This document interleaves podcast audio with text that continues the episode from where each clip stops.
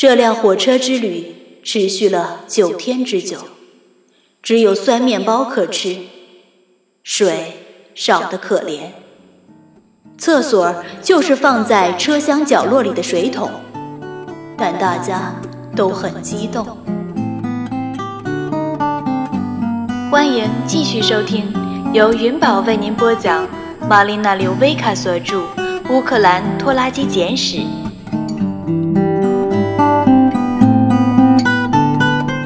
故事讲到这里，两姐妹齐心协力帮助父亲离婚成功，终于摆脱了那个欲壑难填的拜金继母。听上去像是个 happy ending，但老父亲还是恋恋不舍地摊开地图，沿着上面的路线，想着乌克兰美女走到了回城的哪一步。两段旅程，一来一回，令人唏嘘不已。与其说老夫聊发少年狂的尼古拉是贪恋瓦伦蒂娜的美色，不如说是他多年的乡愁无处寄放。而这位波提切利式的维纳斯美妇，就象征了他记忆中与想象中的故国，让人又爱又恨。请听。第三十集，两段旅程，下集。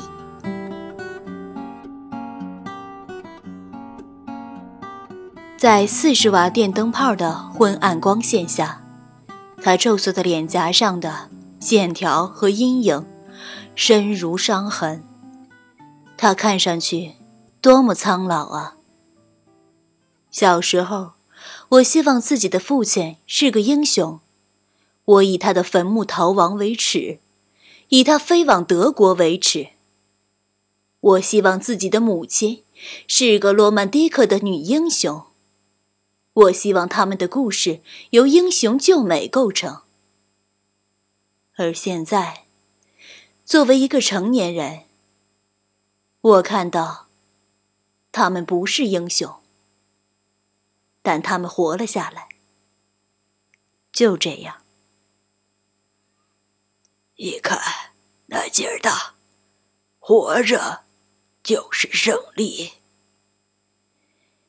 他挤了挤眼，笑嘻嘻的，让嘴角和眼角都呈现出刀疤似的皱纹。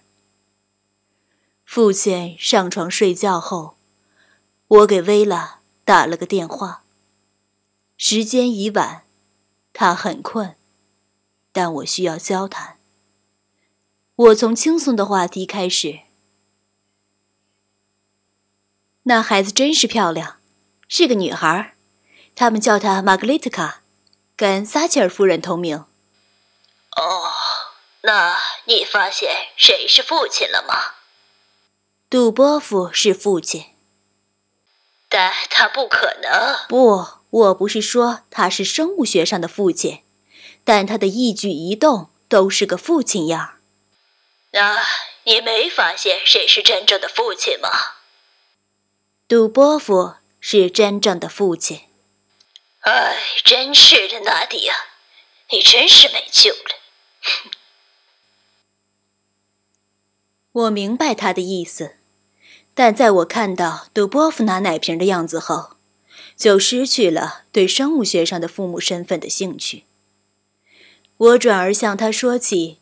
那粉红色蕾丝花边的婴儿衣服，那有松紧的脚跟下带个环圈的紧身裤子，那最后的连带主食品构成的晚餐。我描述了他们是如何把不用电的炉灶弄上了车顶行李架的，大家又是怎样大声欢呼的。我透露了第十七项专利的秘密。哦。真的，真的吗？他在我说话时时不时的嚷道，而我一直不能肯定自己是否胆敢向他问起改造区的事儿。我难以忘怀那孩子是多么可爱，我本以为自己会恨他的。我曾想象。当我向婴儿床望去时，就会知道孩子的父亲是谁，因为瓦伦蒂娜的堕落的印记都会闪现在这个婴儿的脸上。我本来以为他会像个迷你版的瓦伦蒂娜，一个带着尿布的泼妇，但是，他就是他自己。婴儿会改变一切的，纳迪亚。电话那头传来摩擦声，还有慢慢的吸气声。薇拉点上了一支烟。我还记得你刚出生时的样子。我不知道该说些什么，于是我等着他接下来评说某些陈年往事。但只听到他长长的呼出口气，接下来是沉默。薇拉，告诉我。唉，没什么可说的，你是个漂亮的婴儿。现在我们都去睡觉吧，很晚了。他没告诉我，但我已经知道是怎么回事了。曾经有一个战争宝宝和一个和平宝宝。战争宝宝出生在世界上有史以来最大的冲突的前夜，出生在一个已经饱受饥饿蹂躏，在一个患有妄想症的暴君的。疯狂钳制下，快要窒息的国家。他总是哭，因为他的妈妈没有奶水喂养他，他的爸爸不知道该对他说些什么，也没说多少，不久就离开了。然后他妈妈也离开了，他被一个老姨奶奶所抚养。姨奶奶十分溺爱他，他也渐渐爱上了这位姨奶奶。但当战争爆发时，姨奶奶所在的那座工业城市也陷入了危险境地。于是，他妈妈来领他，把他带到了一个村子，与他父亲的双亲住在一起。在那里，他应该是安全的。他从此。再也没有见过那位老姨奶奶。战争宝宝的爷爷奶奶是对古里古怪的老夫妇，在如何养育孩子方面的看法十分固执。他们还要照顾自己女儿的孩子，一个长得胖乎乎、圆滚滚、整天嘻嘻哈哈的小女孩，名字也叫纳吉尔的。比自己的表妹年长几岁，他的父母都住在莫斯科。他与自己的外婆同名，是他外婆的掌上明珠。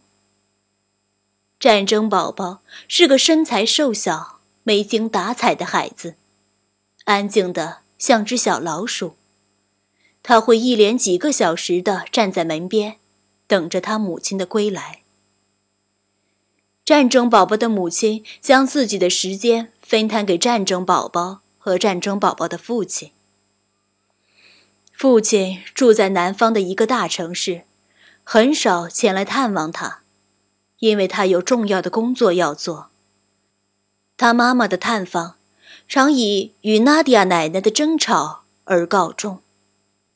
等他妈妈离开后，奶奶就会给战争宝宝。讲巫婆和恶魔是如何吞噬不听话的孩子的恐怖故事。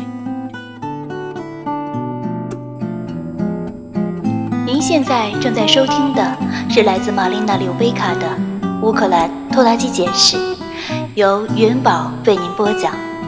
喜欢本声音，请订阅并关注云宝，更多精彩内容即将为您呈现。感谢您的支持。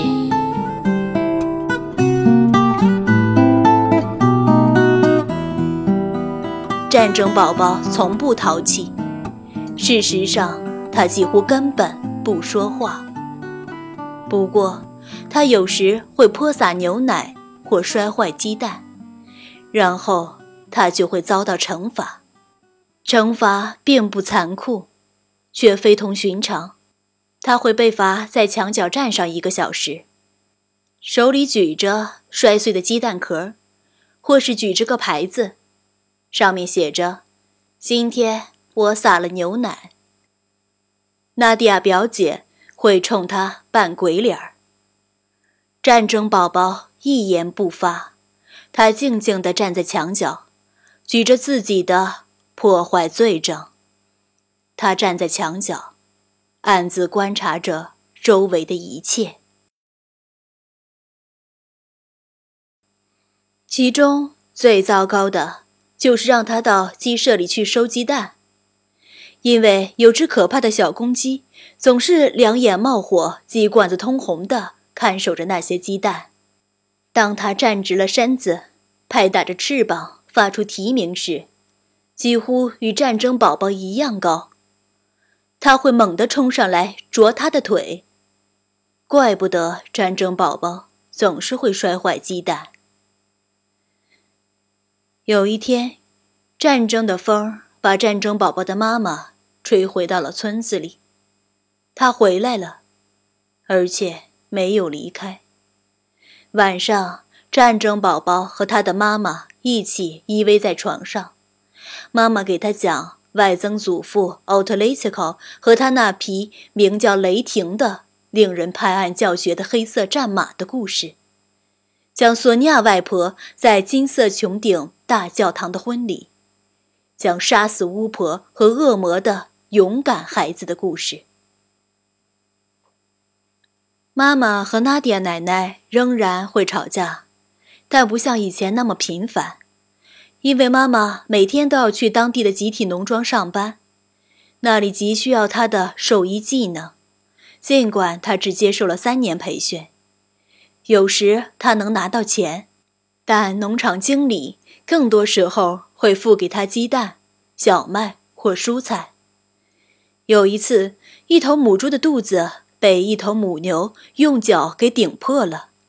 他用黑色的普通缝衣线把猪肚子缝合起来，因为到哪儿也找不到手术用的缝合线。母猪活了下来。等它产了十一头小猪崽后，他们给了妈妈一头，让她带回家。然后。士兵来到了村子，德国兵，然后是俄国兵，然后又是德国兵。一天下午，村里的钟表匠及其家人被塞进一辆没有窗户的大卡车中带走，从此再也没有人见过他们。他们的大女儿，一个十四岁左右的漂亮文静的女孩，在士兵到来时设法逃了出来。娜迪亚奶奶接纳了他，把他藏在了鸡舍里。哦，对了，那只可怕的小公鸡早已经被炖着吃了。它会踢人的脚，已经变成了美味可口的鸡汤。尽管娜迪亚奶奶是个严厉的女人，但她知道是非，而把人装在没有窗户的大卡车里带走是错的。后来。有天晚上，有人放火烧了鸡舍，没人知道是谁干的。钟表匠的女儿和剩余的两只鸡，都被烧死在烈焰中。最终，战争的风把战争宝宝的父亲也吹回了家。就在一天一大早，天还黑着时，有个身形憔悴的男人。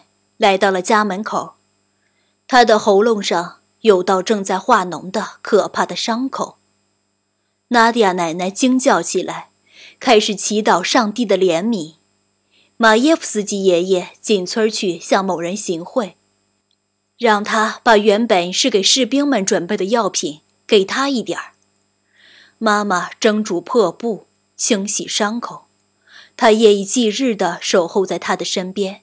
让战争宝宝出去和娜迪亚表姐玩。有时，战争宝宝会蹑手蹑脚地走进他的房间。战争宝宝的爸爸让他坐在床上，他会紧紧地攥着战争宝宝的手，但一言不发。几周后，他的伤口愈合的足以让他在房子里四处走动，然后，一如他神秘的到来那样，他又神秘的消失了。不久之后。轮到战争宝宝和妈妈也离开的时候了。德国兵进了村子，将所有青壮年劳力都带走了，把他们送上了火车。他们带走了战争宝宝的妈妈，他们要战争宝宝留下来，但妈妈大吵大闹，于是他们也把他带走了。那是辆没有座位的货车，所有的人都挤坐在。稻草捆子上或地板上。这辆火车之旅持续了九天之久，只有酸面包可吃，水少得可怜。厕所就是放在车厢角落里的水桶，但大家都很激动。我们会去一个营地，战争宝宝的妈妈说，在那里。我们是安全的，我们会有工作，会有好东西吃，也许爸爸也会到那儿。但让战争宝宝大失所望的是，那个营地并非像妈妈所描述的哥萨克式的露营地那样由一圈帐篷和拴着的马匹构成，而是由水泥建筑和高大的铁丝网。构成的迷宫。不过，战争宝宝和妈妈还是有床可睡的，有东西可吃的。每天，妈妈和其他女人一起被卡车带到一家工厂工作，他们在那里装配飞机引擎，一干就是十二个小时。战争宝宝被留在营地和其他孩子一起玩。那些孩子都比他大得多，此外还有一个警卫，说着他听不懂的话。他会一连几个小时向铁丝网外张望，寻找将把妈妈带回家来的卡车。到了晚上，妈妈总是累得没有力气给他讲故事。黑暗中，战争宝宝紧贴着妈妈，听着她的呼吸声。直到两人都进入梦乡。有时候在夜里，他会被妈妈的哭声惊醒，但到了早晨，妈妈会像个没事人似的起床、洗脸，然后去工作。后来有一天，战争之风把妈妈和战争宝宝吹到了另一个营地，爸爸也在那里。那个营地跟第一个很像。但更大、更可怕，因为那里除了乌克兰人，还有从其他地方来的人，而看守还拿着皮鞭。在那个营地里，发生了一件可怕的事情。你最好忘掉它，最好压根儿不知道它曾经发生过。然后，突然间，不再是战争时期了。而是和平时期，家人登上了一艘大船，渡过大海，到了另一个国家。那里的人说着一种好玩的语言，尽管他们还是在一个营地里，但那里有更多的食物，而且人人都对他们很友善，似乎是要庆祝和平的降临。另一个宝宝。降生在了这个家庭。他的父母给他取名为纳吉尔达，跟那些他们留在身后的纳吉尔达们同名，因为这个名字的意思是希望。和平宝宝的出生国刚刚在战争中赢得胜利，尽管时局艰难，但到处充满希望。有能力工作的人会向所有人伸出援手，需要帮助的人能够获得所需，孩子们能够得到牛奶、橘子汁儿和鱼肝油，以便他们能长得强壮。和平宝宝贪婪地吞咽着所有这三种液体，长成了个执拗、倔强、桀骜不驯的人。战争宝宝长成了大姐头。